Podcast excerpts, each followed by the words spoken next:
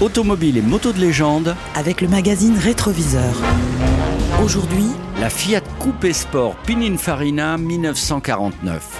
Depuis 1932, la célèbre firme italienne Fiat fait rouler les Italiens. Et au sortir de la Seconde Guerre mondiale, comme beaucoup d'autres constructeurs, Fiat fait évoluer son modèle phare 1100 de 1939 que l'on surnomme Musone. en français, le museau. C'est dix ans plus tard En 1949, que Fiat continue de dévoiler sa toute nouvelle évolution de la 1100 avec la toute dernière dotée d'un coffre accessible de l'extérieur et d'un levier de vitesse au volant. nouveauté. La Fiat 1100 Sport va ainsi évoluer dans ses différentes versions et monter en puissance pour s'illustrer au 1000 miglia, la célèbre course italienne. D'où son appellation de Berlinetta 1100S, 1000 milliards, présentée en 1947. Avec une ligne basse et une vraie allure sportive digne de son époque. C'est alors que la marque fait appel au célèbre designer Pininfarina pour dessiner un modèle coupé sport sur les bases de la dernière évolution de la 1100 et la présentera en 1949. Conservant l'élégant pare-brise coupe-vent en deux parties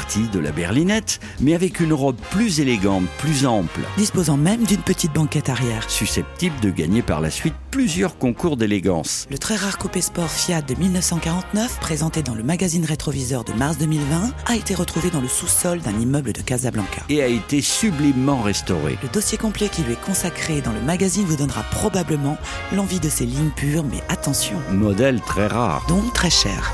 Rétroviseur. Un magazine des éditions LVA.